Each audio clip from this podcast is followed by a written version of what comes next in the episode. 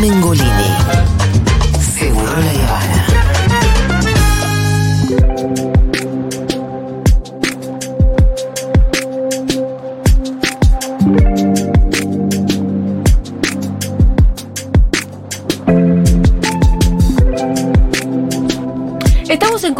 Con el autor de Ovejas, la novela ganadora del premio Futurock Novela del año pasado, no la de este año. Ajá. Una gran novela. ¿Ustedes la leyeron?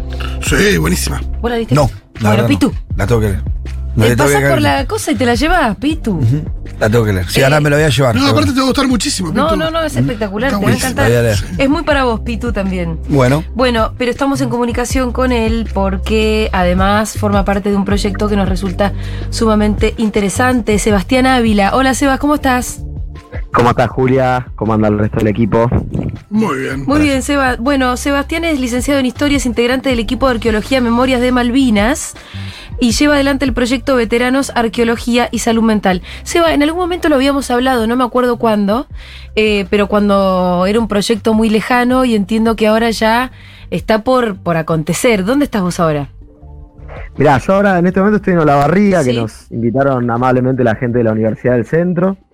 Eh, vinim- vinimos justo a entrevistar veteranos de Malvinas y a dar algunas charlas, también a contar este proyecto. Y sí, como decías vos, la primera vez que hablamos estaba todo en pañales Sí, y ahora estamos ya directamente encarando la primera campaña. bien. Para el- la gente que no sabe, la campaña me refiero al primer trabajo de campo. Ajá. eh, en lo que es lo que fue el campo de batalla de la batalla de Pavón, una batalla muy importante también para nuestra historia. Sí, claro. Y en este caso además lo vamos a hacer con eh, veteranos de Malvinas por primera vez en conjunto con eh, un equipo de salud mental que se encarga de alguna forma de eh, relevar qué potencial eh, terapéutico tiene la práctica arqueológica en los veteranos de guerra que tienen lo que se denomina estrés postraumático de guerra, una categoría específica, ¿no? Es algo, a mí me, explota la cabeza, Eh, porque me resulta sumamente interesante la propuesta. Em, ¿Por qué hacer trabajo de arqueología en el campo de batalla de Pavón y en qué ayudaría a un veterano de guerra de Malvinas?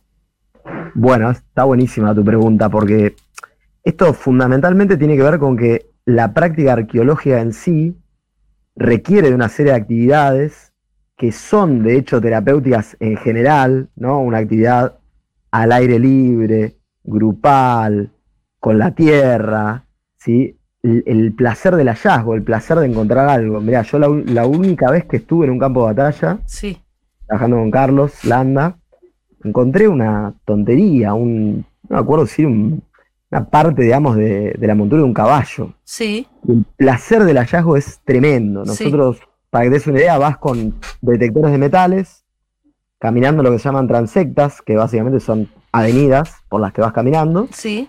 Vas pasando el detector y cuando suena, tiene diferentes sonidos, te dice que detectó algo debajo de la tierra. Algo metálico.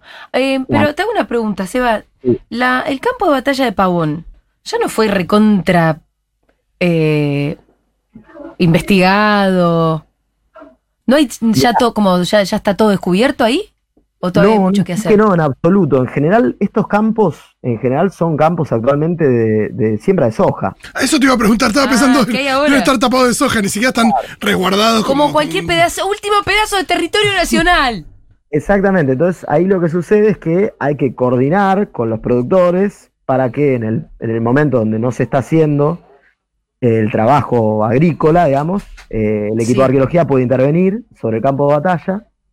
Y ahí lo que tenés es que, aún a pesar de los años, el equipo de Juan León está trabajando ahí ya hace tiempo Ajá, y vienen encontrando cosas, pero sí. diría todos los fines de semana. ¿eh? Mira, Restos bélicos, eh, restos de indumentaria, ¿sí? Eh, digo, quizás parece como, bueno, che, pasó mucho tiempo después de 1861, como, bueno, ¿qué, ¿qué puede ¿cómo quedar puede ahí? que esté habiendo cosas ahí? Y sí, sigue habiendo en superficie. Eh, sigue habiendo en superficie y, un poco más abajo también. Eh, pero bueno, ahí lo que te decía antes, la idea es, eh, vos pensás que un campo de batalla es un espacio sumamente especial en, el cual eh, se lleva adelante un trabajo sistemático, digamos, ¿no? Un trabajo sistemático que pensá, ¿no? Equipos de personas trabajando con una misión. Y para el veterano en particular es volver a estar en contacto con un espacio en el cual ya lo vivió, en otras circunstancias. Ajá, ahí donde está, esto- porque hasta ahora la parte terapéutica que vos me decís, bueno, Sí. eh, estar al aire libre, también podría ser jardinería. No, pero no hay forma que no conecte con su propia historia. Claro. Claro. Exactamente, exactamente. Ahí, ahí lo que tenés vos es que estamos de alguna forma trabajando con sujetos que vivieron una circunstancia muy especial y específica, pero que no necesariamente se restringe a ellos. Hubieron otros y otras en el pasado que vivieron situaciones similares. Sí. Por lo tanto, no son sujetos de excepción, son sujetos que pueden compartir con otros sujetos esa experiencia, obviamente distinta, ¿no? Con otros, con otras características. Claro, con y es interesante esto que decís porque en realidad me- el- la soledad que puede sentir el veterano de guerra de Malvinas tiene que ver con que eh, ya en el siglo XX no Argentina no estaba en guerra, ni volvió a estar en guerra, ni hace muchísimos años que no estaba en guerra. Entonces, un poco tiene que ver esa soledad. Ahora, si por ahí se puede trasladar a otro tiempo de la historia, y bueno, casi todo el mundo era un soldado.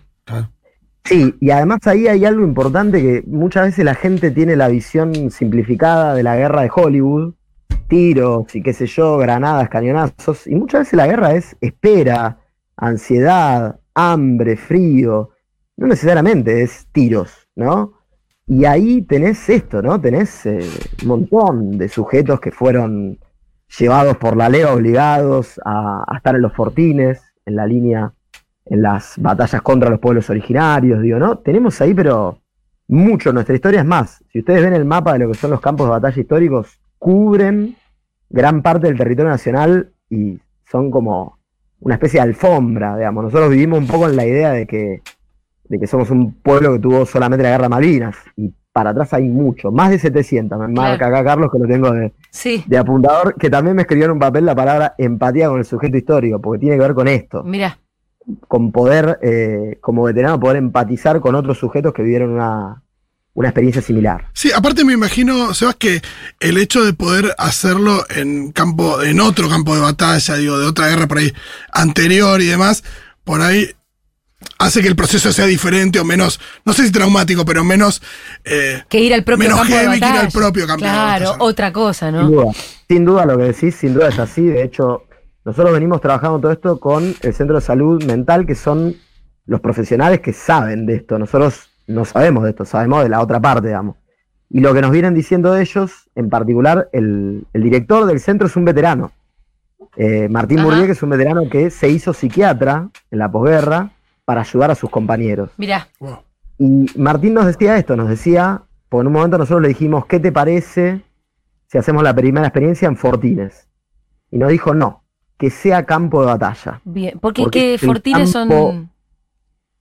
Lo- la línea de Fortines son más, eh, son establecimientos Claro. militares que son fijos, digamos, ¿no? El Sí, campo de sí, batalla sí, tiene sí, sí. esto de la dimensión de estar en un espacio eh, y ponerte en situación, ¿sí? Y es cierto Eh, que por ahí en Malvinas no había tampoco la experiencia de vivir en un fortín. Va, no sé si había fortines en Malvinas, creo que no. No, no, no lo subo porque no, justamente no, Había más bien zanjas. Sí, más que nada los pozos de zorro, que, que era un gran problema, porque cuando vos haces un pozo ahí, eh, te encontrás con una laja, muy rápidamente te encontrás con una laja, y si lográs romper la laja, tenés napas. Eh, Mm, entonces claro. es un gran problema hacer pozos ahí. Y todas estas cosas también, ¿no? Todos estos elementos, la pala, hay cosas que usa la arqueología que también usa eh, el ejército, ¿no? Entonces ahí también hay una serie de contactos. Eh, bueno, te dije la palabra campaña, es una palabra militar. Sí, Eh, te podría decir la, la- la palabra, eh, bueno, hay, hay un montón, la misión, ¿no? La idea de tener una misión, vamos con una misión al campo. Hay una serie de contactos ahí muy, muy interesantes entre la, la arqueología y las Fuerzas Armadas que, que también uno, tener un objetivo, me marca Carlos acá también, ¿no? Tener un, un objetivo común, grupal. Y después hay toda una parte que es, como decía recién, como decían recién ahí en la mesa, eh, hay otra parte, sí, obviamente, que es, puede ser encontrar en otros lugares, que es cuando termina el trabajo arqueológico, ¿sí? reunirse, verificar los hallazgos que se, que se encontraron, charlar sobre esos hallazgos, comer, compartir un mate, tocar ¿Y la sirve, guitarra. eh, sirve para la reconstrucción de la historia, Sebastián, el, el trabajo arqueológico que están haciendo ahora? Quiero decir, ¿eso también es un objetivo? Sí, sin duda, sin duda. Te doy un ejemplo bien concreto. Yo estuve en Cepeda, campo de batalla de Cepeda, donde Sí. se pelearon eh, Urquiza y Mitre. ¿Había soja encima también? Sí, cuando yo fui, no, porque justo era la etapa que no, pero sí, sí, es otro campo. Ahora hay campo de soja. Fíjate vos lo que hicieron de nuestra patria, Sí, ¿eh? por favor. Sí, claro. somos la Aparte son, lugares declarados de interés, imagino. De, Boludo, ¿qué te son parece? patrim- no sé, como... Debería haber un monumento ahí. Está la ley de patrimonio, obviamente está la ley de patrimonio, pero eso no implica que el tipo deje de plantar soja. No, no, Claro. sí, puede seguir plantando soja, digamos, no, pa- no hay problema. Pero te quería dar el ejemplo de Cepeda porque es bien concreto. Mitre en Cepeda dijo, en sus escritos, de- después de la, de la batalla, dijo, eh, yo decidí retirarme, ¿sí? Eh, resistimos una avanzada de Urquiza y en un momento decidí retirarme. Urquiza decía, mentira, le dimos una paliza, los pasamos por arriba Sí, y corrieron por el monte. sí. ¿Y cuál es la para verdad? Bueno, cuando, cuando se trabajó en el campo de batalla Cepeda, se encontraron los vestigios Sí. que comprueban que la versión de Mitre al menos tiene un sustento material. Porque donde dice que organizó la línea de defensa están los restos de las vainas. O sea que no corrió. usaron. No corrió. Fue organizada la, la retirada y fue una decisión de replegarse, no fue un, un desbande. Ok. Sí. Bueno, esto, esto es lo que va reconstruyendo la arqueología y te lo estoy reduciendo. Sí, me está más. simplificando muchísimo, lo entiendo, lo entiendo. Estoy simplificando un montón porque de hecho hay vestigios que hablan de otras cosas, ¿no? Del consumo de alcohol, del, Sí. del- de los consumos, de cómo se alimentaban, etcétera, ¿no? Hay un millón de variables, además de la puramente militar. ¿Cuándo empieza la campaña en el campo de batalla de Pavón? Esto va a empezar a finales de octubre, con lo cual eh, nosotros venimos trabajando en una serie de instancias eh, con el centro de salud, porque tiene una serie de protocolos que cumplir para los veteranos y veteranas que se sientan convocados, convocadas. Eh, hay ahí una serie de pasos que tienen que dar, porque bueno, obviamente esto es un- una investigación seria y queremos hacer las cosas como corresponde, y a la par, como es un proyecto muy novedoso y, y en Argentina, bueno, sabemos que lograr un financiamiento estatal no es sencillo. Sí. Eh, nosotros lo que estamos haciendo en estas primeras campañas es una pequeña eh, colecta, básicamente para eh, la alimentación, el transporte y el alojamiento de los veteranos. Excelente. Y eh, hemos tuiteado ya el link donde ustedes pueden Ah, su- a- aportar su cafecito. Excelente, les súper Sí. agradecemos porque es un formato que la verdad que nos pareció muy piola porque son desde 250 pesos, puede donar a alguien. Que la verdad que es un alfajor y algo más, no sé, es como algo bastante básico, con lo cual nos parecía que, que también estaba bueno, hay algo que tiene lindo, no quiero hacerle publicidad a la aplicación, pero algo que tiene lindo es que la gente deja mensajes Ah, cuando dona. Y también la verdad que eso a nosotros nos potencia mucho el laburo porque como un vínculo de confianza con Malvinas, con los veteranos y en este caso con la arqueología que aparece eh, cumpliendo un rol que hasta ahora no, no tuvo. Y la verdad que eso también a, a nosotros nos, nos impulsa, digamos. Estoy metiendo Así mis que- cafecitos, ¿eh? Uy, gracias. Gracias, Julia. Gracias, Para que ahora me tiene que funcionar. Y bueno, y nada, obviamente Futurock invitada a cubrir si es que quieren algún día venirse a la campaña. ¿A más cuánto vale que está el, el campo? ¿Dónde está? ¿Dónde está el campo, ¿Dónde Carlos? está? Estamos a 200, cerca del pueblo de Rueda. cerca del pueblo de Rueda, me dice, de Villa Constitución. Siempre esas batallas se dieron en la frontera entre Buenos Aires y Santa Fe, que es básicamente ¿no? el punto de, de fricción Entre dos modos de producción, ¿no? que, que estuvieron compitiendo durante mucho Perfecto. tiempo y bueno, eso que conocemos como federales y unitarios es así muy general y es mucho más complejo, pero ahí hay muchas batallas y la de Pavón, bueno, fue una de las decisivas. Excelente, Seba. Bueno, felicitaciones por el proyecto. Mucha suerte y ahí como les acabamos de decir en nuestro Twitter, arroba Futurococ, está tuiteado el link del cafecito. Te mandamos un abrazo enorme. Gracias, gracias Julia y gracias a todo el equipo. Un fuerte abrazo. Era Sebastián Ávila, licenciado en Historia, integrante del equipo de Arqueología Memorias de Malvinas, que lleva adelante el proyecto Veteranos, Arqueología y Salud.